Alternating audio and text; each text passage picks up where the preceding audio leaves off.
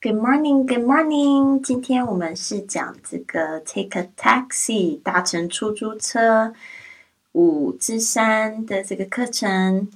我们今天讲十句这个实用句，大家跟我一起念哦。Number one, please send a taxi to the ABC company. Please send a taxi to the ABC company. 请送一台车到 ABC 公司。Please send a taxi to the ABC company.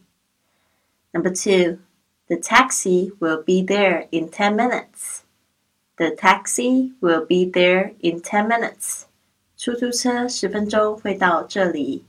The taxi will be there in 10 minutes. Number three, I need a taxi tomorrow morning. Please come to pick me up at the Holiday Inn at 10. I need a taxi tomorrow morning. Please come to pick me up at Holiday Inn at ten. 明天早上我需要出租车，请到这个这个 Holiday Inn 十点的时候呢，来这边接我。Number four, did you call a taxi? Did you call a taxi? 你有叫车吗？Did you call a taxi? Number five, where can I catch a taxi? Where can I take a tax? Where can I catch a taxi? 我可以去哪里搭车呢？Where can I catch a taxi? Number six.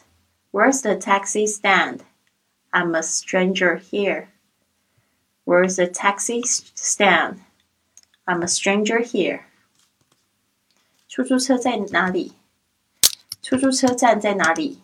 我这里不熟。 Where's the taxi stand? I'm a stranger here.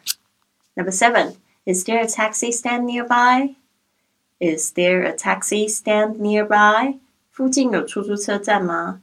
Is there a taxi stand nearby? Number eight. Taxi. Taxi. 出租车 taxi. Number nine. How much is the fare to the airport? How much is the fare to the airport? 到机场要多少钱？How much is the fare to the airport? Number ten. It depends on the meter reading. It depends on the meter reading. 要看打表。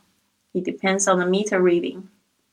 好的，希望今天晚上八点在直播课跟你见面哦。